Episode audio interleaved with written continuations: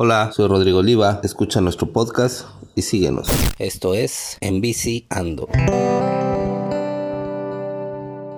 Te invitamos a que nos sigas en nuestras redes sociales, estamos en YouTube y en Spotify, búscanos como En Bici Ando y también nos vas a encontrar en la plataforma de Facebook e Instagram. Puedes arrobarnos, hacernos comentarios en Viciando MX. Hoy tenemos un gran invitado, un tema súper calientito que acaba de pasar este, este pasado domingo. Vamos a hablar de eso y de muchos temas más, ya que es un invitado que trae una buena trayectoria deportiva. Se encuentra eh, realizando carreras también. Es, es este corredor, es ciclista, motociclista, trae una trayectoria muy amplia. Y le agradezco mucho a Elías Abushapki que nos acompaña el día de hoy. Bienvenido, Elías. ¿Cómo estás? Gracias por la invitación, Rodrigo, pero hago de todo, a todo le entro, pero nada competitivo, soy participativo, básicamente. ¿Y qué tal? ¿Ya desde hace cuánto tiempo metido en la onda del ciclismo, Elías? Pues desde siempre creo que todos traemos la, la, inquietud, los varones regularmente, ¿no? Traemos la inquietud de la bicicleta desde niños, ¿no? Y yo no practicaba el ciclismo de una manera intensa, como lo he hecho en los últimos años, pero sí tenía yo mi bicicleta, recuerdo la, antes de, de meterme ya de plano a la, a hacerlo de, con grupos, tenía yo mi bicicleta, una turbo, que me regalaron mis hijos un día del padre, y hacía yo mis rodadas en solitario, ¿no? siempre por pavimento, y hasta que en alguna ocasión eh, Humberto Vidal, mi compadre, sí, Sergio Vargas, me invitan a incorporarme con los guerreros, que había un viaje de... Era una, una rodada exploratoria, le llamaba, con Ricardo Gamboa, okay. el Checo Castillo. Conoces a gentes tremendos, amigos ahí, que surgieron. Recuerdo mucho esa rodada, fue en Nuevo Bécar. Yo fui con mi bicicleta a la Cyclecross, okay, delgada, sí, delgada no. que pasé de sí, ruta. Y la verdad todos me veían como bicho raro allá. Y estaban apostando a ver a qué hora me rajaba. Y no, no me rajé. Hicimos la ruta completita, me puse dos catorrazos muy buenos, muy sabrosos. Creo que de ahí le agarré bastante sabor al ciclismo. Y ya de ahí me fui incorporando cada vez más, de una manera más intensa dentro de el ciclismo y las corridas, que me gusta mucho. La corrida me gusta porque es muy práctica, ¿no? Es decir, es el día a día, pero los fines de semana con el ciclismo es apasionante. Conoce uno gentes maravillosas, se presta mucho para los viajes, el turismo deportivo, que es muy, muy padre. Con eso conoces gente, los grupos con los que viajas, se convive bastante y es una muy buena manera de conocer la otra parte de nuestro país, es decir, la otra parte de nuestras ciudades, el campo, la vegetación que tienen, son lugares muy, muy hermosos que tenemos en nuestro país. Este contacto con la naturaleza, el que todos los invitados también nos hablan, de, que te olvidas un poquito de las cosas cotidianas en la, ciudad y te conectas con un mundo natural, ¿no? Definitivamente, te conectas eh, con, con, la naturaleza, con todo. Vemos también una gran desgracia que tenemos en los alrededores de nuestras ciudades con la cantidad de basura que estamos tirando en el monte fuera de las áreas destinadas para eso con los municipios, ¿no? Conforme te alejas del centro de la ciudad, pasas las colonias y empiezas a adentrarte al, pues, al monte, ves la cantidad de basura que estamos tirando. Somos demasiado sucios en ese aspecto, ¿no? Sí, y es una pena. Está terrible. Hemos uh -huh. encontrado en, en, las brechas que están cerca de la ciudad, que son las que tenemos aquí, aquí en el sur, en, en Chetumal, cómo se han ido contaminando constantemente. O hay tiradero de escombro, hay basura, en fin, ha, hace falta un poquito de organización también y, y, es lo que nos damos cuenta nosotros que utilizamos ese tipo de lugares para rodar. Sí.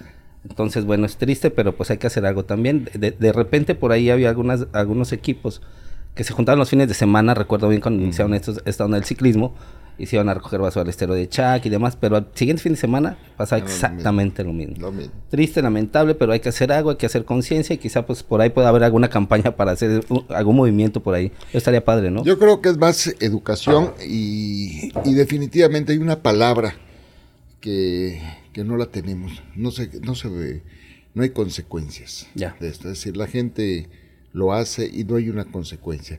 Entonces, cuando no hay consecuencias, hasta los buenos empiezan a hacer cosas malas porque se fastidian Es correcto. de, de, de, de hacer las cosas bien y ven que no está pasando nada, ¿no? Así es. Como que uno se rinde.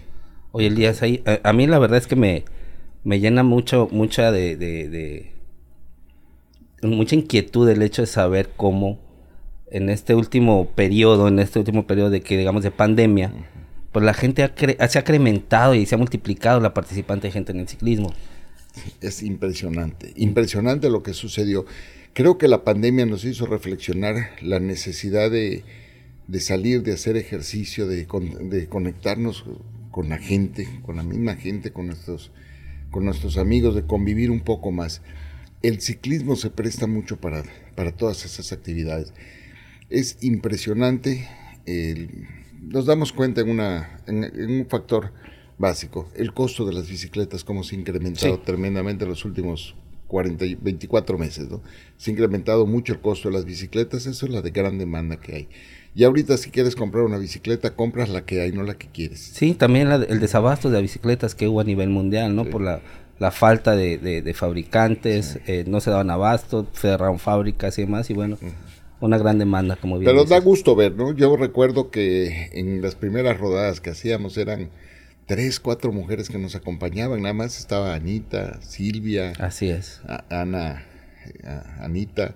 Es decir, eran muy pocas las que habían.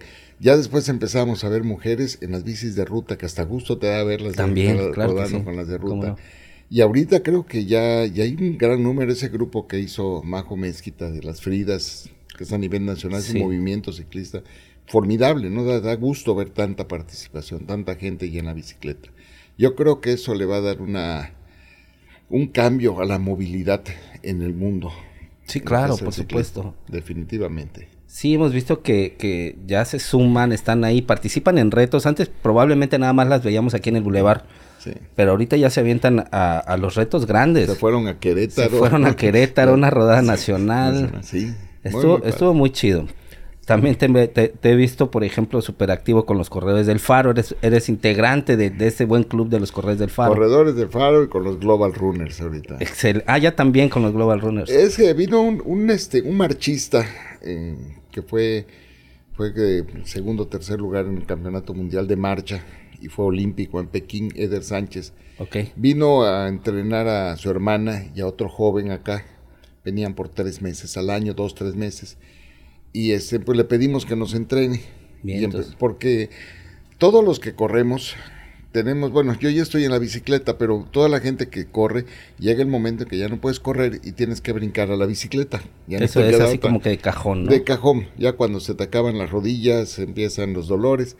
Entonces, eh, nosotros vimos, había dos amigas que están ahí en los corredores, que ya traen algunos problemas de rodillas, y una de ellas ya lo operaron. Entonces le digo, mira, antes de tener en definitiva la bicicleta, yo creo que es un buen paso intermedio la marcha, la caminata. Okay. Veíamos a los chavos que estaban practicando, no, no, no, es una locura. La caminata es más desgastante que la corrida, definitivamente. Entonces platicamos con Eder y pues, él accedió a entrenarnos. Y se ha hecho un grupo bastante, bastante grande ahí, ya somos como unos 25, 30 de Global Ruben, que en mayo, del 4 al 8 de mayo, está el, campeonato máster de atletismo en Yucatán. Okay. Ya estamos inscritos para participar. Hay una muy buena delegación de aquí que va a participar. Oye, pero traes bastante buena experiencia, maratones. Has corrido maratón en Nueva York. El único. El único. el único. ¿Te has aventado medios maratones también? Medios, sí, ya. Acá en Cancún y, acá este, en Bacalar. Cancún, Bacalar, aquí en Chetumal. Y ya con una buena trayectoria en, en la onda de, la, de los running. ¿Qué onda? Este, y ahorita te has aventado también en algunas ocasiones, veo que hiciste algunas algunas organizaciones de, de, competencias de, carrera. Me metí, bueno, cuando con... Yo empiezo en la pesca a organizar los torneos. Empecé a organizar dos, tres. Cuando fui presidente del Club de Casa Tiro y Pesca, organicé dos o tres torneos que me tocaron en Majahual. Años después, con Raúl Contreras, empezamos a organizar la Copa Majahual de Pesca y sí, estuve cuatro o cinco años nada más organizándola con él y ya me hice un lado. Y de, en carreras pues sí hemos organizado algunas, desde que está yo de rector de la Universidad Tecnológica, empezamos a organizar algunas ahí con los estudiantes, porque es una forma buena y económica para que los alumnos este, puedan irse incorporando al deporte, ¿no? Ya de ahí, este, pues organizamos, empezamos con Anabel, con Ricardo Gamboa organizar el Lagun Race ahí en Bacalar. Hicimos, Cada año, ¿no? Yo, no, yo, yo participé creo que en los dos primeros nada más y ellos han seguido solos, ¿no? Okay. Eh, son muy buenos organizadores ellos para eso. Y aquí en la carrera San Silvestre el 31 de diciembre. Apenas, exactamente, esa fue la que vi. Es la novena o la décima que se organiza. Órale, qué chido. Cada fin de año, ¿no? Empezamos los mismos corredores que estamos ahí, los 20, 25 corredores del Faro, y ya hemos llegado a 180, casi 200 corredores. Y en el último que empezó, pero yo ya no formé parte de la organización, Tony Parado arrancó con el medio maratón de Chetumal, que ya viene su segunda edición, mes de julio. Pero yo siento que sí, eh, tenemos que participar. Es decir, aquí lo importante no es quién lo organice, es la participación de la gente. Tenemos que y olvidarnos de las críticas. Exacto. Sí, el, hacer algo, bueno, siempre va a haber algún detalle, ¿no? Algún detalle que se escapa, digo, son cosas que, que quizá al momento de, de, realizar el evento no se tenían pensado y bueno, pues es una experiencia más para no cometer un error el próximo año.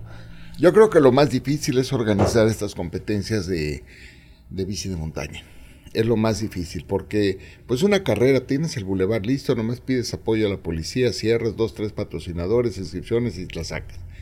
Pero y en bici de montaña, hacer las rutas, ir a, a, chapear, a, limpiar el monte, los saltos, necesitas mucha paciencia y ahí hay mucha crítica con la gente.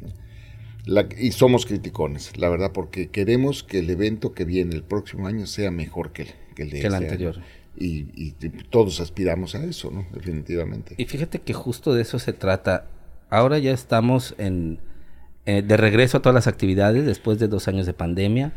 Este, todo el mundo en confinamiento, poco a poco entrenaba uno por su cuenta y empiezan a realizarse los eventos que ya teníamos cada año programado asistir o, o ya estaban calendarizados. Y el tema es ahorita muy reciente el de La Venganza de la Luz remasterizado, que es un evento que tenemos aquí en la península, que es de los más grandes a nivel nacional. En, este, en esta cuarta edición este, reunió a más de 1.300 ciclistas. 1.400 ciclistas. Fíjate, 1.400 ciclistas de 16 estados, de más de 15 países, y que en realidad pues, es, un, es un evento que se ha venido trabajando por años, y que bueno, eh, yo en este año, en esta, he, asistido a las tres ediciones anteriores, sin embargo este año por cuestiones ahí muy personales no me no me fue posible asistir. Y este, le he estado dando seguimiento, pues obviamente dentro de los clubes, dentro del programa y dentro de, dentro de todos los invitados que hemos tenido, la mayoría asistió al, evento. Y he visto comentarios tanto buenos, tanto malos, algunas, algunas cuestiones ahí que me han generado ruido.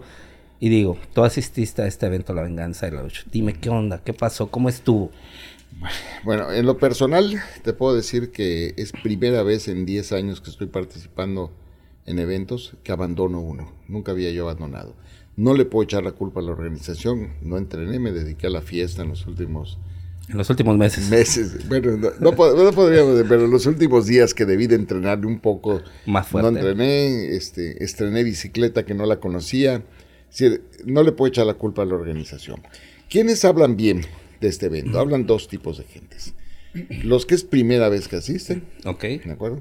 Con la ruta fascinante y los que iban en los primeros lugares, los que iban adelante, porque ellos encontraban de todo en el abastecimiento. Claro. Los lentos, los que vamos atrás, llegas, primero la gente no sabía, primero ya conocíamos los eventos anteriores, que fueron unos excelentes eventos, sí, como bien organizados, llegabas a, la, a los puestos de abastecimiento, había de todo, el agua, con conocimiento, todo el mundo te daba información de qué pasaba. Aquí nadie sabía en dónde llegabas a un puesto de abastecimiento y nadie sabía dónde estaba el siguiente. Unos se decían 18 kilómetros, otros se decían en el kilómetro 30, nadie lo sabía. El primer puesto de abastecimiento, cuando yo llego ya no había agua. Afortunadamente había una tienda ahí pegado. Eran dos mesitas, creo que no, no dimensionaron lo que son 1400 ciclistas que van a pasar por ese punto. Porque todos pasaron. Todos en el primer punto tenían que pasar. Todos pasaron. 1400 tenían que pasar por ahí. bueno, cuando menos es que tener 1400 litros de agua. Claro. Pues, de, entrada. de entrada. Eh, no es obligación, pero ya en años anteriores teníamos sueros. Claro. No hubieron sueros. Lo que sobren en Oscuscap, ¿no? Naranja, y plata no había de a montón, eso sí. Es la capital de la naranja. Pero la verdad no, no, no le llegó a los, a los anteriores. A las ediciones pasadas. Los que ya la conocíamos nos decepcionó, nos decepcionó. La información primero. Segundo punto, algunos se quejaron de la señalización. La verdad yo no, no puedo quejarme de eso. No tuviste Estuvo problema con eso. Perfectamente. ¿Quiénes, eh, me, me- me da este, me da curiosidad porque son las mismas gentes que en otros eventos se han perdido. Ok, Son los que van en el primer lugar, ok. que van duro, van concentrados en su camino. El Omar, el Marco Fiorini se perdieron. Ok.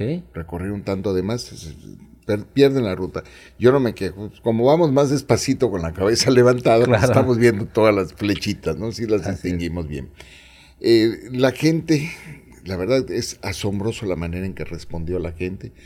Desafortunadamente un compañero de aquí, Chetumal, en la mera salida tuvo do- dos fracturas. Chispas. Este, Jorge, Jorge Aguilar. Jorge Aguilar, hoy platiqué con él ya, va en franca recuperación, pero en la mera salida, digo, son cosas que pueden suceder. Lo que no es correcto que te suceda, los golpes de calor. Claro. Es decir, tú estás viendo cómo va la gente. Eh, no vi servicios médicos. Sí nos, nos quedó a deber la venganza de la luz. Esa es la verdad. Si me dices, eh, a mí me decepcionó, sí me decepcionó, porque yo preferí ir a la venganza de la luz que Claro. irme al reto Coyote, a la clásica Coyote, a Tuxtla Sí, sí, sí, a Tuxtla. Como estaban muy pegadas, dije, prefiero la venganza de la luz. ¿Elegiste una Elegí u otra? una ¿no? u- otra. Y me quedé con esta, ¿no? Ok. al final de cuentas. Pero bueno, ya tenemos la, la próxima venganza, va a ser el reto Tapir, que ya lo tenemos a la Sí, vuelta lo de tenemos a la vuelta de la esquina. en, Eh. en- en- en mayo. En mayo, 22 de, 22 de mayo, mayo. Lo tiene programado Ricardo, ya nos escribimos, ya hicimos la banda, ya está todo listo. ¿Cuál va a ser el problema? Siento que todos los que van a participar, los que no alcancen hospedaje ahí cercano a la Unión, pues van a tener que dormir dos horas menos ese día. Sí, porque tienen que quedarse por acá por Chetumal Por o quizá en otro sí. lugar acá más cercano. ¿no? Mucha gente ahorita que, que estábamos ahí en Oscuscap, amigos, me comentaban, ¿no? Que comentarle a Ricardo de que, que cambie el lugar. No, no es fácil cambiar un lugar a un mes. No, ya más cuando tienes toda la De todo, logística la ya logística preparada. ya ¿no? preparada. Y yo siento que uno de los atractivos que va a tener el reto Tapire, pues son la, es la creatividad de Ricardo, ¿no? Con, con las pistas que nos arma. La verdad es de que él conoce muy buenas rutas, sobre todo la Unión ha sido como que su casa ya desde hace mucho tiempo para, para rodar así de manera fin de semana, cada fin de semana creo que está metido por ahí, por esa zona. Zona que conoce muy bien, zona que para haber armado tres rutas también como, igual creo que de 40, 70 y 100, no, 50, 70 y 100 las 50. tiene, las tiene anunciadas. Creo que ya tiene toda una logística, conoce muy bien la zona y, y bueno, hasta, hasta la fecha ya venía organizando distintos eventos. El, el- en años anteriores, este ya sería su segundo año en otro lugar. Sin embargo, ya sabemos que, que, que- que ya tiene un poco de experiencia. Tiene experiencia y, y tiene buen gusto para hacer sus rutas. Así es. Son, son, son rutas realizables. ¿no? Sí. Ahorita la, la de Oscuscab, la verdad a mí me parece una ruta fascinante la que agarramos. Muy buena, intensa, demandante. Eh, puedo decir que la parte difícil, por lo que estoy viendo, yo ya la había concluido. Pero sí estaba yo completamente... ¿Estuviste a cuánto de terminar la... ¿En, en qué, en, qué, ¿En qué ruta entraste? ¿En Esa es la locura. 70? de- de- lo que pasa es que en diciembre tuvimos la de acá de los talentos, ¿no? Los 93 96. kilómetros. Y lo saqué muy fácil, me sentí muy bien, llegué entero, ¿no? Ok. Sin problema. Entonces, yo me inscribo y me inscribo a la de 100 en Oscuscap. Dije, sí la saco. Pero Con un el poquito terreno más. es de- diferente. Sí, es diferente y, y sin entrenamiento. pues, No, y aparte el, el, eh, el mayo. Que diga, esto es en, en marzo, perdón. Mira, si marzo. recuerdas, Rodrigo, la primera se llamó el Sacrificio El Maya. Sacrificio Maya, Se sí, hizo un no. 30 de abril. Calorcísimo. Fue un lugar terrible. infernal. Lo cambiaron a febrero. Sí, empezó a ser la primera semana de febrero. Así que ya es. fue la venganza de la luz. Así ¿no? es. Y era la- el primer fin de semana de febrero. Ahorita, pues por problemas de, de pandemia, se pasó al Se 3, de, al 3 de abril. Dices, bueno, va a haber calorcito, pero chinga, la piedra es la piedra. Claro. Yo me sentía cochinita en pipa ya. En serio. Habían, pues me dicen que estaba la sensación térmica en 42, 44 Olvídate, no, grados. hombre, eso fue un infierno también. Pero, pero bien, la ruta es, es muy buena, esas bajadas que tiene muy padres. Sí faltó un poquito más de, de logística. Había un camión escolar atravesado en el camino, no lo pudieron quitar.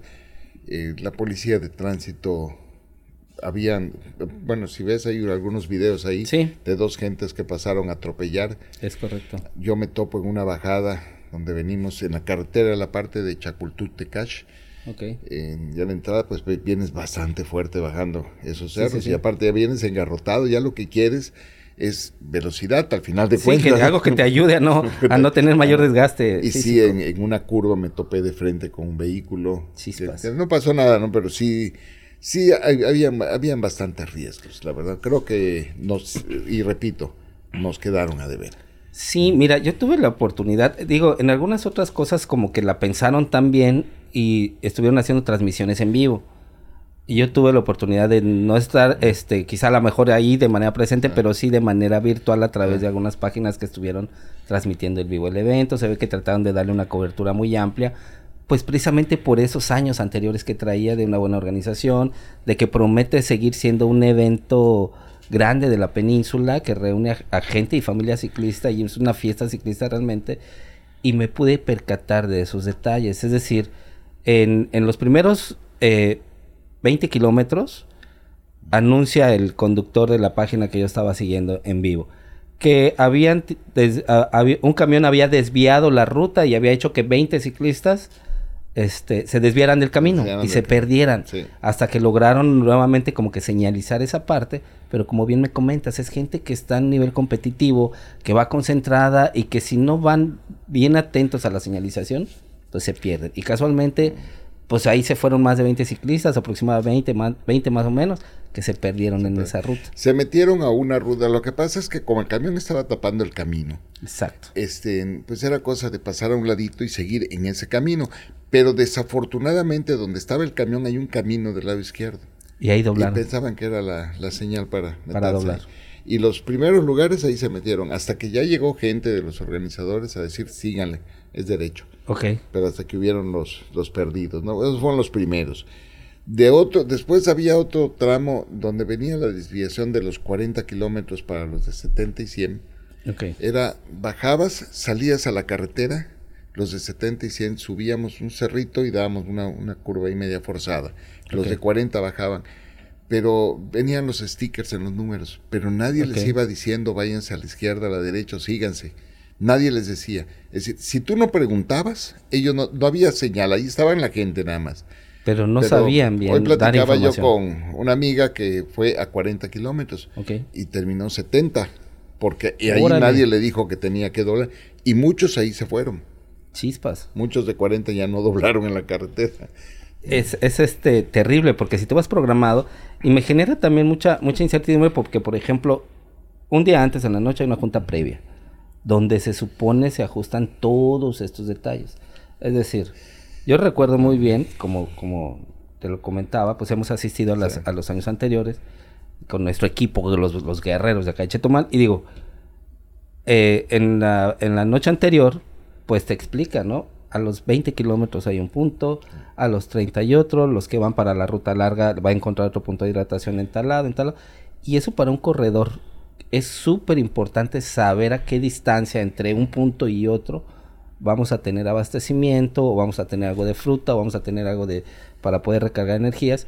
Y que en este caso también me comentaron algunos compañeros que no dieron una información muy completa. No, yo no fui a la junta, a la junta previa. La verdad es que en los años anteriores que hemos ido, cuando llegan con el chamán y que la limpia y que los aluches, bueno, ya sabemos todo ese ritual que hay, a quienes les gusta. Para nosotros preferimos irnos a dormir temprano. Descansar para estar enteros. Descansar para estar enteros porque pues el, el que te digan a dónde puedes estar las, no más de 30 kilómetros son los puntos de hidratación. Así es. No puedes dejarlo más. Y sobre todo en esa primera parte, que es la parte más intensa, sí cambiaron la ruta del cerro de la ermita, esa bajada de la ermita que es fascinante, las escaleras. Es decir, es una ruta dentro de Suscap muy padre, la parte de Tecash también es padrísima esa zona la zona de las torres, que es infernal, pero hay que hacerla. ¿no? Continuaron también en esa parte. Se continuó toda esa parte, ¿no? Y ya la otra parte pasas por los cultivos, que es la que yo ya no, ya no hice el regreso, ¿no? Ok. Es decir, yo creo que la parte fácil fue donde me rajé, pero ya, ya no, ya no podía más. Ya estaba pelas, ¿no? Pero ahorita va la venganza, me voy este fin de semana, vamos a Valladolid. Hay una ruta de 70 kilómetros de cenotes. Órale, está chido. Este, este, fin de semana. Este fin de semana. con Alberto Cárdenas. Con Alberto nos vamos. Órale, qué bien. También con toda una gran experiencia dentro del mundo del ciclismo y grandes rutas también que conoce la banda ahí. Vamos. vamos a celebrar el cumpleaños de Alberto ahí. De Alberto Cárdenas. De Alberto en los cenotes. Órale, qué bien. Este, Elías, gente de Chetumal trayéndose primeros lugares, podium de Bacalar, eso también me llenó mucho de de, orgullo de toda la gente de aquí del sur de, Quintana Roo porque ya están haciendo ruido con la gente de otros estados, de, y, y, de, y de ciclistas a internacional, que estaba yo viendo que había más de 15, 17 personas, creo que de otros países. De otros países. Mira, te puedo decir, yo a mí me asombra, ¿no? Este, hay gentes que es primera, segunda vez que participan en eventos de este tipo. Víctor Salaya quedó en primer lugar de su, categoría, Pero no, no se enteró, nos enteramos ya cuando veníamos de regreso, ¿no? No, recibió su trofeo. Así es. Este, Charis Pérez Guerrero, También. está muy fuerte. Ella, yo siento que algo no, algo no estuvo bien ahí, porque que le saquen una hora de diferencia el primer y segundo lugar de su categoría. Yo creo que esas personas eran de se desviaron por la de 40 kilómetros, sacaron la de 40, Charis en 70 le dieron el tercer lugar. Lo que pasó conmigo, yo me desvío, yo no, yo me inscribo a 100, en la de 70 me desvío, hago 50 kilómetros, llegué a Tecash, me dieron el aventón en una camionetita allá a Oscuscap, pasé por la parte de atrás, ni siquiera entré por la meta, pasé por avisar, y el 113 se abandona para que no me anden buscando en la brecha después, ¿no? 113 se abandona, fui adelante, vi a Tomás, crucé por adelante la pista, resulta que estoy en tercer lugar, dices, no puede ser, sí, es ah, una falta de control total. Los chips, el sistema Sí están los chips, pero nomás tienes un tapete en la meta. Entonces, el que se fue, desayunó, regresó dos, tres horas después y pasa por la meta, pues ya le dan su lugar, ya registró. No hubo puntos así como en otros años que en cada kilómetro, determinado kilómetro, estaba el punto señalización. No había gente tomando nota de quienes ya pasaron, no había, no había tal, no, no hubo tal. Entonces sí se, hay muchas, digo, nosotros vamos y participamos, sabemos que no somos competitivos, pero dices, no, no vale, chica. Sí, sí, definitivamente entonces sí queda de ver la venganza de la luz. Digo, lo que se viene a comentar ahorita aquí en el podcast, creo que es una, una, digo, yo lo veo como una crítica constructiva precisamente para, pues para evitar estos errores en el próximo año. Digo, es un evento que ya que reúna más de 1.300 ciclistas, 1.400 ciclistas de varios estados de la República. De hecho, quien ganó es un, es un creo que seleccionado en la, en la carrera de los 100. Sí. Alan, ajá, y digo, este, es un evento que trae para más, trae mucho más. Creo que esto que comentamos acá, pues creo que es importante que se tome en cuenta para los próximos años. Creo que se debería de mejorar este tipo de eventos y, estoy seguro que lo van a hacer. Digo, es, es un tema que pues ahorita el ciclismo viene empujando mucho. Yo lo que sí siento es decir, y, es un exhorto, ¿no? Es decir, ya la venganza de la luz no es de Mario Valencia, no es de Marcos Briceño, yo creo que es de los ciclistas del sureste. Y ya tenemos que que adoptarla y, seguir apoyándola. tenemos que hacer grande ese evento. Vale la pena, es una gran ruta, es un muy buen lugar. La derrama económica no es nuestro estado, pero bueno, ya se logró, es una gran derrama económica. Claro, por y lo más, lo más importante, la gente adopta. Es bonito cuando tú, mira, nos ha sucedido, lo digo, tú vas al maratón de Cancún y es el segundo maratón más antiguo de la República. Okay pero vas corriendo en la zona hotelera en la noche, solo, oscuro, y la gente que está del otro lado atascados porque está cerrado un carril de la zona hotelera, sí. te están insultando. Sí, claro, por supuesto. Muy diferente cuando vas al medio maratón y medio maratón de la Marina, que es en Progreso, Mérida Progreso. Ok. No, llegas, llegas a Progreso y la gente en las calles te hacen fiesta con sus mangueras echándole agua a los, la misma gente te está dando hidratación, sacan sus botellitas de miel. Es decir, la gente ya adoptó el evento. Lo mismo pasa en Osuscap. Estás en Osuscap, la gente te está echando porras por todos los pueblos donde pasamos. Te están, yo ya acostumbro ahorita a llevarme una bolsa de dulces. Por los niños. Se las vas dando a los niños. Paro, le da los dulces a los niños. Y la verdad vale la pena el evento. La gente ya lo adoptó. Claro. Y no salen de curiosidad, salen porque les gusta. Y aparte la derrama económica que hay, la atención que hay de la gente ahí es, es muy buena. Y la comida sobre todo. No, la comida es deliciosa, ¿no? Sí, visitar siempre todas las, las, comunidades o los poblados que están ahí en, cerca de Xuscap, siempre es rico comer ahí. Y hay varios eventos ahí en la zona. Mira, está la carrera Chacmultún Tecash, que es muy padre. Está la Uxmal Muna, que es muy bonita. La Ticul Santa Elena, que es padre. son carreras pedestres. Pedestres. De ciclismo ya tienen la de Ticul, el Mayan Revanche que se hace ahí en la zona también. Está ahorita esta de este, la, venganza de la luz. Y hay varias. Nosotros aquí tenemos que hacer lo mismo. Tenemos que hacer grande el reto Tapir, el Lagun Raíz de Bacalar tenemos que hacerlo grande. tenemos que meter, ahí viene el triatlón Chetumal, viene el medio maratón de Chetumal, hay que hacerlo grande, tenemos que participar un poquito más con estas. Sí, creo que este tipo de experiencias que acaba de suceder ahorita en el, en el Alush, bueno, estoy seguro que van a mejorar en los próximos años. Hay que tomar en cuenta bien todas las decisiones que se toman para las organizaciones de este evento, aprender de estos errores que se, que se han este, comentado en todas las redes sociales.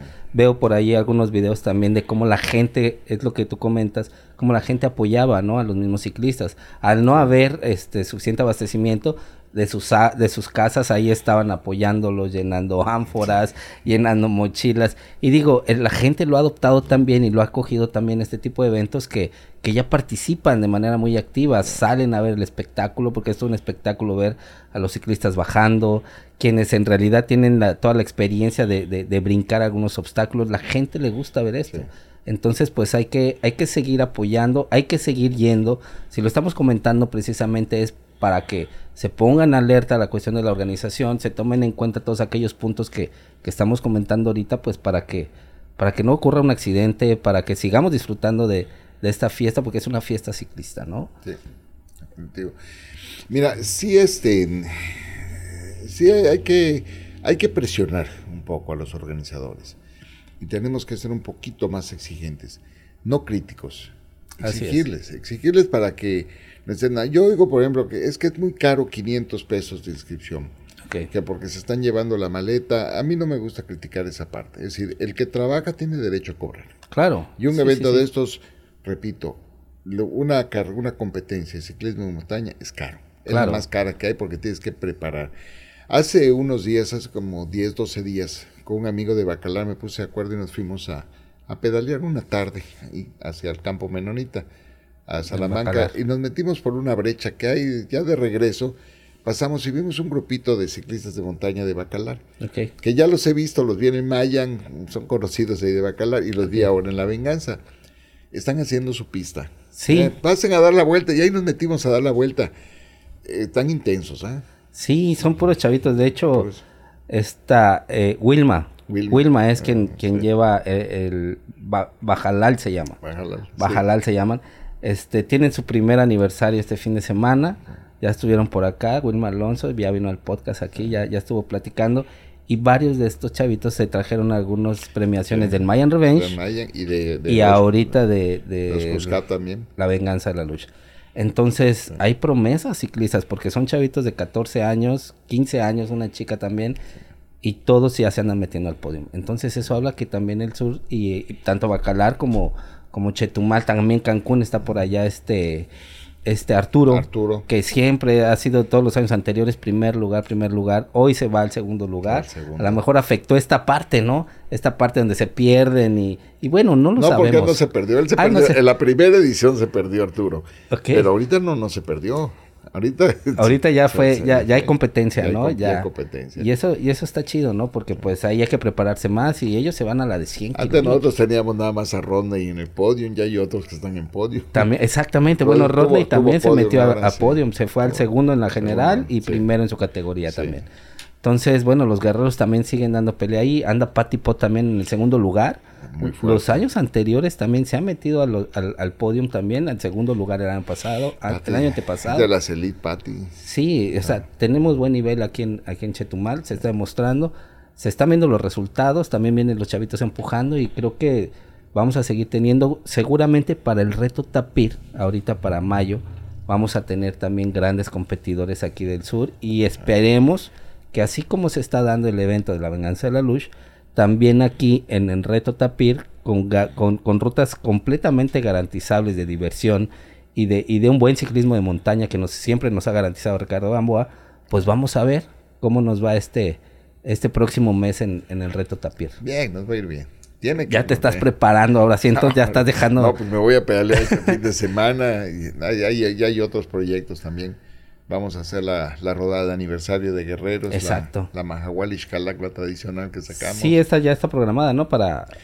La habíamos programado para el día 10, pero la vamos a dejar para una semana después de la Semana Santa. De la Semana Santa. Sí. sí, hay que programarla también porque la cuestión también del calor y también la ruta y todo este rollo, ¿no? Estaría bien una semana antes de, del reto Tapir, como prueba de Como entrenamiento. prueba de sí. entrenamiento, prueba de fuego. 75 kilómetros ahí que vamos a hacer en total. Hasta la Guada vamos a llegar. Excelente. Bueno, pues ahí vamos a estar este pendientes. Perfecto. Elías, este, cuéntame un poquito sobre esta experiencia que te ha dado la cuestión del ciclismo de montaña. También le haces a, la ruta, también entrenas en ruta. ¿Y cómo has llevado de manera tan, tan, tan coordinada la cuestión de- del entrenamiento, como bien me comentas al principio, que llega el momento donde ya estás corriendo y para evitar algunas cuestiones eh, de, de lesiones en rodillas y demás, te subes a la bici de montaña ¿Qué diferencias has encontrado y qué logros, qué beneficios has tenido, por ejemplo? Has participado en distintas este, carreras y eventos, tanto a nivel nacional e internacional, en, en la carrera, por ejemplo. ¿Qué pasa por la mente de Elías al momento de correr la maratón de Nueva York, 42 kilómetros? Y por ejemplo, ahorita, ¿no? En, en la, en la bicicleta, que te avientas unos 50, 60 kilómetros. ¿Cómo compararías esta sensación de la práctica de, ambos deportes? Pues lo que pensamos la mayoría, cuando empiezas estás fascinado, estás contento, a la mitad dices no sé qué estoy haciendo aquí y al final dices chinga, debería estar en otro lugar, ¿no? Depende mucho el ambiente en el que te estás desenvolviendo, ¿no? Eh, yo recuerdo, eh, fui a, con mi esposa, fuimos en el 2018, sí, 2018 fuimos a, este, a correr el Maravana en Cuba, ¿Ok? fuimos a La Habana, un evento muy bonito, pero es intenso, muy, muy intenso. Yo no corrí el maratón, mi esposo corrió el medio y yo corrí, no recuerdo si fueron 15 o creo que 15 kilómetros era en esa ocasión. No lo sentí, Ok. no lo sentí porque el ambiente es muy bonito, muy festivo, la parte histórica de, De Cuba. de, de- de La Habana es padrísimo cuando la está recorriendo, muy bonito. En Nueva York el ambiente, cómo quieren a los mexicanos ahí es impresionante. Y nosotros, este, Melissa y Verónica nos hicieron un diseño de una playera eh, tipo zarape mexicano. Sí, la vi, está Entonces padrísimo. estaba, estábamos perfectamente identificados, ¿no? Ok. Y ves a los paisanos que a las 10 de la mañana quieren que te tomes un shot de tequila con ellos en el camino. Antes de iniciar no, el no te, no te das cuenta del desgaste que ¿En vas obteniendo ahí, no te das cuenta del tiempo, pasan, quieres, hay partes donde dices, quiero parar a tomarme la foto, las bandas, la música, es un evento muy bonito, vale la pena ese. Y con la bici de montaña, pues eres tú contra ti mismo, esa es la ventaja que hay en estos eventos. Y depende cómo te prepares, Rodrigo. Yo con la bicicleta de ruta, ahora en la pandemia, estoy viendo, eh, está yo viendo una- un reportaje que pasan allí en un canal de televisión sobre el Gran Fondo de Nueva York. Ok, sí. Y no sé cómo me empezó, pero el Gran Fondo de Nueva York, en Nueva York. Y me empieza a, a girar la ardilla. Y dije, ¿y por qué no? ¿Y por qué no? ¿Y por qué no? Y dije, pues vamos a hacerlo. Estaba una amiga con nosotros, una corredora, Verónica Aguilando. Sí. Dice, vamos, le digo a mi esposa, oye, yo les apoyo, me dice, pero yo no me subo a la bicicleta. Perfecto. Chispa. Y empezamos a entrenar. Primero con las de montaña, ya después con compré, tenía yo la Saki Cross y la de montaña, después ya compré una de ruta. Este, que dije, bueno, voy a comprarme una usada para ver si me adapto a ella, que ya me quedé con ella, me adapté muy bien. Y empezamos con la ruta a darle. Ya estábamos inscritos con, por medio de una agencia de viajes de Costa Rica. Ok. Este, compramos las- los accesos junto con otros amigos que también iban con nosotros. Eh, cuando cancelan en Nueva York es para el siguiente año. Chispa. ¿verdad?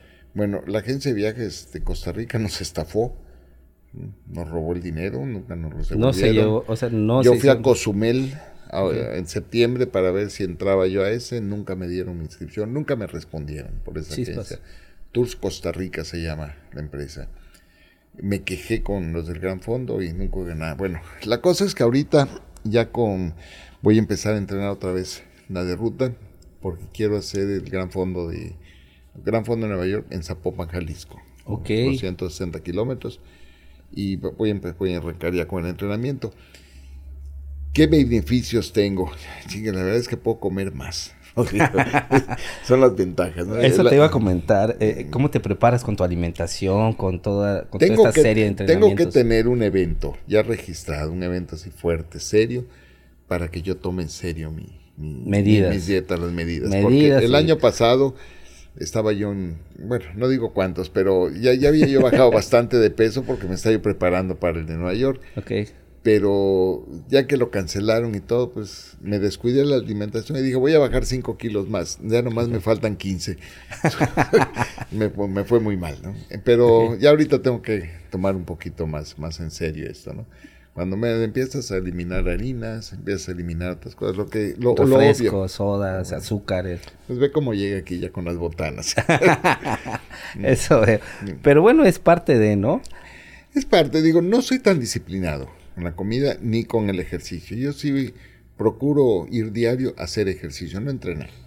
Sí, te veo todas las mañanas, todas las mañanas. hoy, por ejemplo, hoy fui, pero nada más caminé, caminamos una hora, regresé porque estaba bueno el chisme ahí. En la caminata llevamos el cafecito. Es lo que veo. Quien guste llegar temprano es bienvenido. Alcanza café. Hoy hubo fiesta infantil, pero es que pretexto lo que se busca para llevar el pastel, el pan. Exacto. Y si bien nos va, dices, alcanzan hasta pastel, ¿no? No, sí hubo. Hoy hubo pastel, hubo sandwichón. Pero siempre, siempre se lleva algo, ¿no?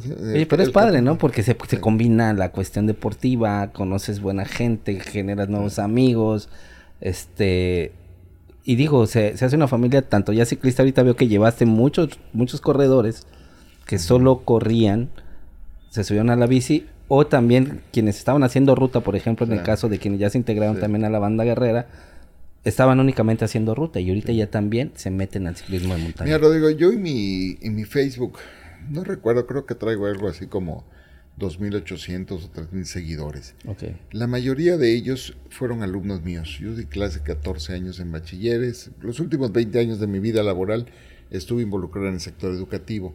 La mayoría de ellos son, son, este, son alumnos de mis seguidores. Y yo no soy de publicar mucho mi vida, no, no, no muy me gusta. Pero lo que es la parte del ejercicio. Sí, sí, sí, sí. Empecé a hacerlo porque hubo un muchacho que fue mi, un joven que fue mi alumno, y un día me dijo, es que yo quiero correr como, corren ustedes. ¿Y cómo le hago? Entonces empezamos a publicar. Le digo, mira, en tal, ese amigo está publicando entrenamientos. Ok. A los seis meses me topo con él en Mérida, que estaba corriendo el medio maratón. Órale. En Mérida. No, no recuerdo bien qué carrera fue. El medio maratón de la ciudad de Mérida, el de lo, que se hace el Día de Reyes. Ok. Él estaba corriendo el medio maratón. Ya de ahí me cayó el 20, dije, bueno, si yo estoy animando, estoy inspirando a la gente, pues hay que meterle más. Tengo por ahí una playera que me mandé a hacer en alguna ocasión, pues iba yo a Mérida a correr la carrera del pavo, que se hace en diciembre, que es muy bonita esa carrera. Me mandé a hacer una playerita por ahí, porque me acuerdo que ya no soy muy rápido para correr, pero en esa ocasión precisamente yo quería hacer los 10 kilómetros en menos de, en menos de una hora era mi objetivo en esa ocasión. Me acuerdo que íbamos por el kilómetro 8, cuando una muchachita ya estaba pero a punto de ponerse a caminar. Y le digo, no, no, no, le digo, corre despacito aquí junto conmigo, vente, le digo, yo bajé mi ritmo. Le digo, vente, vámonos despacito. con tal de que no se me eche esta, que empiece a caminar. no sé yo ni quién era.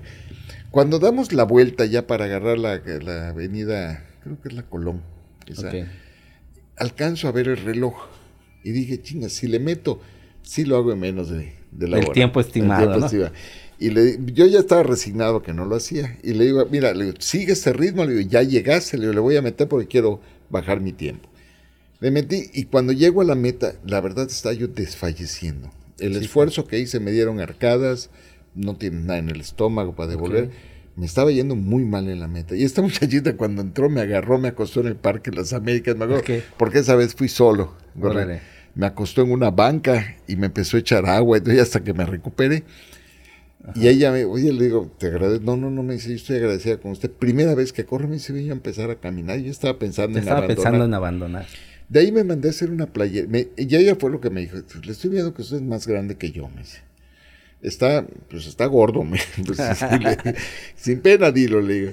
Gordo, y mandé a hacer una playera que puse diabético, hipertenso, pie plano, pasado de peso, sobreviviente del cáncer, 64 años y voy adelante de ti. Órale, Digo, si con eso inspiras al que rebasaste. viene atrás de y me di cuenta, dos o tres veces la he utilizado ¿no? en carrera. Ya de ahí ya me quedé en último lugar al final de cuentas, ¿no?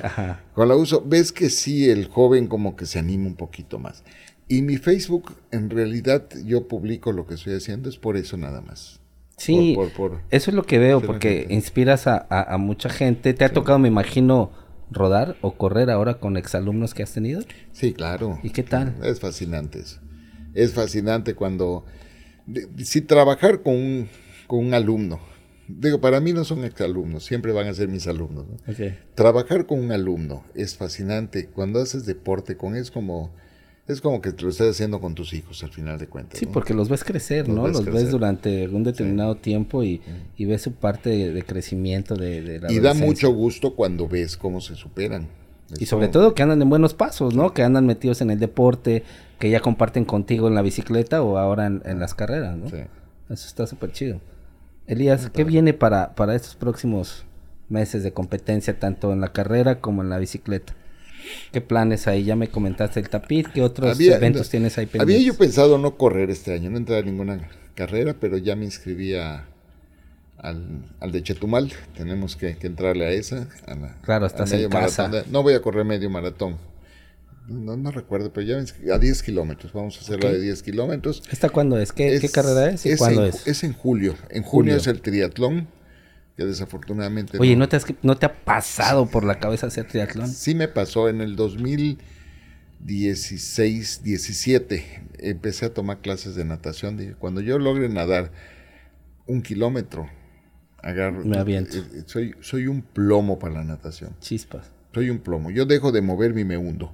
O sea, no, no te ha llamado, o sea, como que no, Sí con- me- no has sí conectado con, con la No, cuestión de natación. Tengo flotabilidad negativa. Entonces, ¿qué, qué es lo difícil, no? En el triatlón, el que nada bien ya la hizo. Sí, Porque pues- pedalear, si te cansas, paras, ¿no? Corres, estás corriendo, te cansas, caminas. Claro, Pero en la natación no puedes parar. claro, ahí es puedes- constante. es constante. Y sí, eh, sí he tenido la inquietud. La primera vez que yo participé, que crucé una meta, después de la escuela y todo, me acuerdo la fecha, fue el 9 de marzo del 2012. El Fíjate. municipio organizó un duatlón ¿Ok? Y eran 18 kilómetros en bicicleta y 6 corriendo. Entonces, Dije, me lo voy a aventar. Yo lo hacía, pero uno o lo otro, pero no los dos juntos. Y ese día me acuerdo que agarré mi bicicleta, aquella famosa turbo que tenía, sin casco, porque no, no- no es fácil conseguir un casco a mi medida. Y me los Bien. aventé y no llegué en último lugar. Lo hice sin llegar en último lugar. Y la verdad, la adicción de cruzar una meta sensacional. es sensacional. Te, te vuelve adicto a Sí, cruzar claro. te vuelve adicto. Ya de ahí empecé a entrar uno, otro, otro, y te vas programando. Ahorita tenemos este, ya como de, a nivel de convocatorias, está eh, el de Chetumal, está la de el campeonato máster de atletismo en. Mérida, Sí. este, el, el Gran Fondo de Nueva York en Zapopan, que ya estamos programando. Tienes todos estos retos pendientes. Y el Mayan Revenge, que ese lo vamos a seguir. vamos ¿Te vas a aventar trayendo. todo el serial del Mayan Revenge? Sí, sí, está bonito, vale la pena. Ya las nuevas guerreras ya se están sumando también a la cuestión Es de que ya no puedo pararle porque ya las comprometí. Sí. sí, veo que andan jalando mucho para los eventos. sí. Y está chido eso, la verdad es que está muy padre. No, ¿no? es que ya te hablan. en- en ¿Y qué onda? ¿Para cuándo vamos? Oye, ¿y este fin de semana dónde ¿A vamos ya están presionando fuerte. Está bien, Y- está y bien, son- Y son muy buenas ciclistas. sí, pues se han metido también en el Mayan Revenge. Ellas también trajeron podium, y ¿no? También trajeron podium. Y los, los otros chavos que están también, este, Rogelio, Víctor, el mismo Felipe Amaro, que Felipe ya se- se, Amaro, integró sí, con también. nosotros un poquito más. Hay, hay muy buenos. Sí, muy no. buenos ahí. Hay un el buen Rodney también, por allá, por aquí, también metiéndose a todos los eventos de ciclismo que hay, ¿no? También un representante de guerreros también hay en aquí en Yucatán. Sí, muy bueno, muy bueno Rodney. Ese está padre. Te vas al reto Tapir, ¿qué otro evento tienes pendiente por ahí? De Reto Tapire, de bi- ciclismo es el Mayan Revenge, Reto Tapire y este de montaña nada más. Reto Tapir entras a cuál? ¿A qué ruta? 60, 50, no, no, no, no, 70. 50, 50, voy a hacer 50. la, la más, la más, sí, Ricardo es medio salvajón con los cerros. Sí, lo conocemos bastante bien. Lo que, lo que duras. pasa es que vamos a aprovechar ese fin de semana para estar en el campamento del Mayan World. Con Ok. Ernesto Parra ya reservamos Con ahí. Maleno. Maleno. Entonces, para disfrutar un poquito más de tiempo ahí con él, en el rapel y todo eso. Entonces, vamos a hacer la de 50, la ruta corta. Y poder disfrutar estos otros eventos con Maleno. Exactamente. Rapel, un cocodrilo dorado y todo lo que ofrece Maleno Todo también por allá. por- ahí. Eso está muy padre. Sí. Elías, pues la verdad es que para mí ha sido un gusto tenerte aquí en el podcast. este, es, este tema sí lo tenemos bien pendiente, es un tema que nos, nos trae ahorita ruido a todos los ciclistas que participan en, en, en este reto de la venganza de la luz remasterizado. Ahora sí hay que, hay que recargarlo, exigirles un poco más a los organizadores para el próximo año. Espero que, que mejoren en toda su organización. Creo que lo merecemos, la gente y la familia ciclista estamos tratando de, de ver que las rutas de ahí pues sean mejores, la señalización, el abastecimiento, como bien comentas, si son 1400 personas, mínimo en tu primer punto debe haber 1400 litros de agua y diversas cosas para poder este suministrar a las personas quienes estén participando. Este, creo que vale la pena que se siga haciendo este reto, que se mejore año con año y bueno, pues vamos a dejarle la tarea a la, a la gente de la organización para que se pongan las pilas y en los próximos años pues estemos ahí igual asistiendo. Eso no quiere decir que no vamos a ir, sino simplemente tocar los temas que, que se tienen que atender para que nos vaya mejor en este, en este próximo año que viene, ¿no? Así es, así es. ¿Cómo ves? Definitivamente. Y tenemos que buscar nuestros espacios acá también para sacar rutas de... Y bueno, y también seguir invitando también a la gente de Chetumal, a ti también, Elías, a ver si nos animamos a armar algo acá también. Ya están los tan lentos, ya se organizaron la carrera en los 93, ha sido todo un reto, te fue muy bien en ese, en ese, en ese reto. Este, está Don Philly también haciendo las, los eventos del, del, Un gran esfuerzo con los de Motor del Motor Park, que ya también tiene su serial de Motor Park. Vamos a también traerle las fechas, toda la información para, pues, para darlas a conocer y que también la gente se integre a los eventos de Don Philly en Motor Park. Este, los talentos también hacen las domingueras, también que eso nos ha servido de mucho y a la gente que ha participado y que pues, nos damos cuenta que trae resultados, ya que este, pues están trayendo lugares en todas las competencias a las que están yendo. Yo veo, Rodrigo, que este, este programa que tienes puede ser un punto de unión de todos los clubes, de todos los eventos que hay, para sacar una agenda. Eso estaría de- muy de chido. eventos. Estaría, estaría muy bien, ¿no? Sí, eso estaría súper bien. ¿Sabes qué pasa? Que aquí lo que necesitamos es también todos los invitados y, los invitamos a toda la gente que sigue este podcast para que nos mande sus flyers, nos mande toda su información, publicarlas aquí en, el, en la página del podcast y difundir, difundir los eventos, porque la idea del podcast es también dar a conocer los eventos, que participen tanto aquí en el sur, en toda la península, incluso por ejemplo ahorita Daisy, que ya estuvo con nosotros aquí en el podcast, también se fue a conquistar nuevos retos, ella se fue a- al reto Volcano, me parece que fue en, en Veracruz, se trajo tercer lugar, ella no se fue al Tapir, que diga aquí al, al- a la Lush, pero ya salen de- del estado, se van más allá a conquistar otros retos, no, o sea, retos también porque afecta la cuestión de la altura, ¿no? Hay que ver que la cuestión de la altura, eso es un factor también importante. En el 2018 hice la Popobike.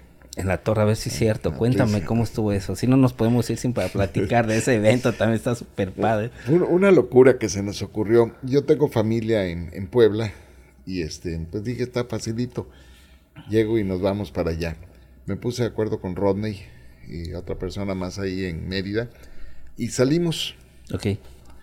Yo llegué primero porque yo viajé, que si mal no recuerdo, vi a Cancún, viajé a México, a arrastrar la bicicleta que en una caja de cartón que todo mundo te pone problemas. La transportación es un problema, ¿verdad? un Para pro- la bici. Es un problema. Aún, con, aún con tu estuche, tratan de objetártelo en todas las compañías, es la verdad. Ok. Llegas con el estuche, quieres meterlo en el ADO y te dicen, no, no se puede porque es muy grande. Pero si Chispas. alcanza, la- no se puede porque es maleta nada más. Entonces, Chispas. tienes que estar pagando carga. Es- te ponen problemas. Bueno, llego a Puebla y estoy esperando a Rodney hasta que llega Rodney. Nosotros los que iban conmigo. Ok. Pero llegaron sin bicicletas porque sus bicicletas no les despachó la compañía aérea. Lo que te sucede. Comúnmente con una mala- se quedaron sin bicicletas. Chinga. Y ya nos fuimos a, a dormir a Atlisco y solo salí. Salí Solo solo, ellas se quedaron a echarme porras ahí. ¿Y ¿Qué onda? Cuéntame la experiencia del Popo Bike. Es, es una experiencia maravillosa. Después de, de Oscuscap nunca había visto tantos ciclistas juntos. En 2.500 ciclistas ahí, en, Wow. un, en un valle muy bonito, allá en Atlisco. Y lo bonito es la salida. Tienes una salida donde subes un cerrito. en- dentro del mismo valle es una pequeña pendiente. Después giras, sales y en la bajada agarras velocidad. Y empiezas a subir, pero de una manera tan, tan tranquila, ¿no? Que dices, si así va a estar, me lo voy a reventar fácil. dices. Ok. Y ahí te ¿Y vas, dónde ¿no? estuvo la Iba yo sorpresa? con plato grande y piñón chico y ahí me voy. Pero la, Ok. su- la subida era constante, constante, constante. En el kilómetro 5, pues ya empiezan a subir los piñones. Ok. al 2, al 3, Chispa. al 4. Está yo a punto de abandonar. Dije, en el siguiente me quedo, ya con los latidos de corazón acelerados, la altura La altura. afectando. Cuando ya empiezan las bajaditas, subes, bajas, subes, ya, es, ya empiezas a descansar. Ok. Es un evento muy bonito, llegas a 3.300 metros de altura. sobre el Tú nivel. que estás aquí a nivel del mar, se del mar. siente, ¿no? Eh, Completamente. Lo sientes cuando es pura subida, pero Ok. ya de ahí, la verdad, sí, lo vas disfrutando, Ok. se va disfrutando. Y de ahí empieza una bajada como de unos 12 o 14 kilómetros. Y créeme, Rodrigo, que yo las distancias las mido bien, ¿eh? no, no- Ok. no son 14 kilómetros, que son dos nada más. Ya te la sabes más o menos. Sí, son unas bajadas impresionantes. Así como subimos, es una bajada con una pendiente muy suave, Sí. pero vas agarrando una velocidad tremenda que se te entumen las manos, ya no puedes meter freno. Eh, yo, tengo problemas de, de- con las manos, ¿no? Ya Ajá. manos de, de- viejo al final de cuentas. No, me daba, se me dificultaba mucho frenar y me frenaba la ceniza volcánica. Donde está la ceniza volcánica muy amontonada, ahí me metía para frenarme tantito. Lo agarraste es de estrategia, ¿no? Lo agarré de estrategia y bajar, bajar, bajar, bajar. Y cuando ya crees que llegaste a la meta, tienes que subir la lomita en la que saliste. Esa, esa loma la subí caminando. Cuando Sí, a la salida imagino. la vi tan fácil, es una lomita que será 400, 500 metros. Caminando la subí. Y ya cuando llegué arriba ya me subí a la bicicleta para entrar pedaleando a la meta. Pero es un evento muy bonito. Es muy, muy, ¿Cuántos kilómetros se hicieron ahí? ¿Recorriste? Ahí son 60 y 85. Yo hice la de 60. Exigente entonces. Muy exigente. Fueron, aventé casi 5 horas, 4 horas y cacho hicimos ahí. Pero vale la pena, es un buen evento porque es rodable. Ok. Es rodable, es realizable, ¿no? No, no es solo para campeones y para superdeportistas, ¿no? Puedes hacerlo el que practica un poco de ciclismo de montaña, puede llegar a hacerlo. No hay saltos, si hay una que otra bajada. Son las técnicas como lo que vemos, por ejemplo, No, aquí en. La Venganza de la Luz. No, no, no, no, para nada, para nada. Es una ruta que haz de cuenta completamente diferente, Diferente, y ajena. Diferente. Sí tienes bajadas muy pronunciadas, las ollas, pero son planas completamente. Se necesita una muy buena conducción y todo el rollo, ¿no? Con saber manejar tu bicicleta bien y un poquito de atrevimiento lo haces. Yo mi problema en esa ocasión fue que me, me subestimé. Ok, Entonces yo entré como en mi edad como principiante. ok. Entonces cuando sales con los de tu edad como principiantes, yo ya me atrevía yo a hacer algunas cosas. Ok. ¿De acuerdo? En las, por ejemplo, en las bajadas Te pronunciadas, soltabas, te sueltas y todo. Entonces se forma un embudo. Sí, sí. Y a mí eso me quitó mucho tiempo, porque hay muchos que quitan, bajan caminando, se ayudan con el otro. Ok.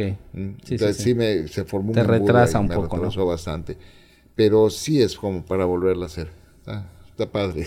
Ese es cada año, ¿no? Cada ¿Ustedes año lo también? hacen en el mes de octubre. Ok. ¿Y quizá ha pensado en ir este año? Todavía no. No, este, este no, este no. Este ya está el 2 de octubre, Zapopan, ruta. Vamos a, Excelente. a darle la vuelta a Guadalajara. Oye, pues súper bien, Elías. La verdad es que hay muchos temas pendientes también, tanto como con los corredores del faro, con el ciclismo, ahorita con los eventos que vas a ir. Y creo que eh, estamos en espera de que vengas y nos comentes cómo te, te fue en estos eventos. Vamos a estar todos esperando ahorita el tapir. Es el próximo evento que tenemos cerca aquí. Que como bien comentas, hay que hacerlo grande. Apoyarnos entre toda la familia ciclista. Este evento estoy seguro que Ricardo Gamboa nos tiene grandes sorpresas vamos a estar muy pendiente para que para, para cubrir incluso el evento. He, he estado pensando ir también a ver qué podemos hacer por ahí, grabar algunas cosas para poder este documentar una situación ahí y, y- y traer este anécdotas y experiencias aquí en el podcast. Lo único que yo le pediría a Ricardo es que no pasen los caminos por donde está el Bayal. ¿Cómo está eso? A El ver. Bayal, las palmeras esas que traen espinos. Como Ah, olvídate, no hombre, imagínate. Hay mucho, hay mucho, en Hay esa mucho zona, por ahí, ¿no? Hay mucho por esa zona. Sí, de hecho, en alguna rodada creo que por ahí Caro también se, se cayó, se medio lastimó. es- Caro cayó ahí. En, no, Caro cayó en la de acá de, de Motor Park. Motor Fue Park. Caro. No, ahí hubo un, un compañero que se lastimó, William, cayó sobre el Bayal. Ok. Y también se vino como lleno al de espinos. Como ¿no? alfiletero. Que, ya me imagino. sí, es que está, esa es una planta muy bonita, ¿no? Pero rara, exótica de acá de la zona, pero está, está, está peligrosona. Y en esa zona hay bastante. Muy bien. Pues Elías, algo que desees agregar, amigo. Pues, agradecerte, ya tenía muchas ganas de estar aquí contigo en tu programa. Órale, qué bueno. Y cuando gustes, aquí estamos, aquí estaremos. Todo. Claro y que sí. que le metan duro a la bicicleta a la bicicleta, a la corrida, lo que quieran hacer, pero hay que hacer ejercicio. A los gregarios guerreros, un mensaje por ahí, Elías. Pues ya que se activen, actívense. o sea, me sorprende mucho ahí en el, en el chat de los guerreros. Sí. Este, la carnita asada, la convivencia. Sí, ¿para cuándo? Todo el mundo contesta en chingas, sí. de volada. ¿no? Pero para rodar. El próximo fin de semana, ¿cuándo? No, ese día no puedo, pero el próximo fin seguro lo hacemos. Este, salimos a rodar el próximo domingo alguien se apunta y silencio total ahí. Fíjate, lo, fíjate lo importante, eh, Rodrigo, que es cuando, cuando hay un líder, ¿no? Sí. Yo recuerdo que Guerrero salíamos a rodar cuando Ricardo estaba muy activo con nosotros. Así es. Pero creo que lo aburrimos. ¿Te acuerdas? Es él que él se va muy rudo. Se va muy rudo.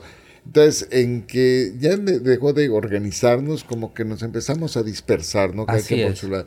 Yo me la pasé en los Mayan Revenge dos años prácticamente solo con Beto Vidal, esporádicamente Sí, Felipe es. que nos acompañaba, Rodney que Rodney llegaba también a veces. Ahí, pero nos quedamos solos prácticamente. Sí, Cuando llegábamos con carpa y éramos uno de los grupos más Más- fuertes. ¿no? Exactamente, en ese entonces sí veíamos. Yo creo que envejecimos.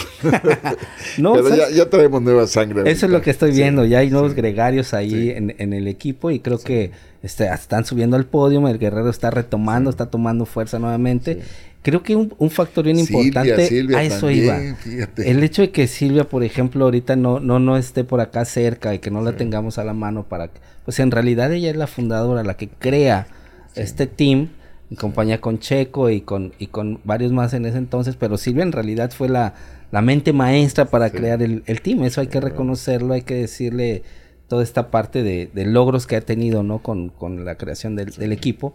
Y bueno, creo que eso nos hizo que, que, que muchos ahí tuviéramos eventos. Y bueno, sí salimos a pedalear porque siento que yo que cada quien en sus tiempos, de acuerdo a sus actividades. Seguimos activos, Pero, pero, los fines de semana pero los fines de semana lo podemos hacer. ¿no? Sí, claro. Entonces vamos a, a invitar a la banda guerrera y a los no guerreros también a que, a que se sumen con nosotros. Vamos a ver que este cómo nos organizamos para, para seguir este. ya vemos a Felipe que ya hasta nos traiciona con otros Sí, ya se puso la camisa de...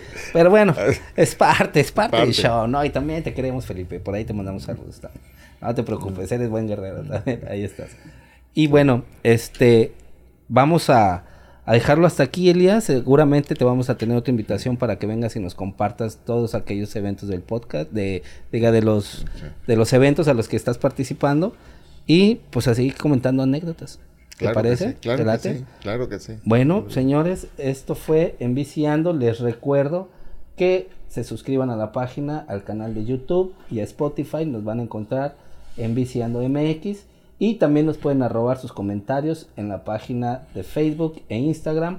Arroba Enviciando MX. Mándenos sus comentarios, sus fotografías, críticas, buenas, malas, que de qué les gustaría que hablemos. Los esperamos. Yo soy Rodrigo Oliva, para los que no me conocen. Y los esperamos en el siguiente episodio.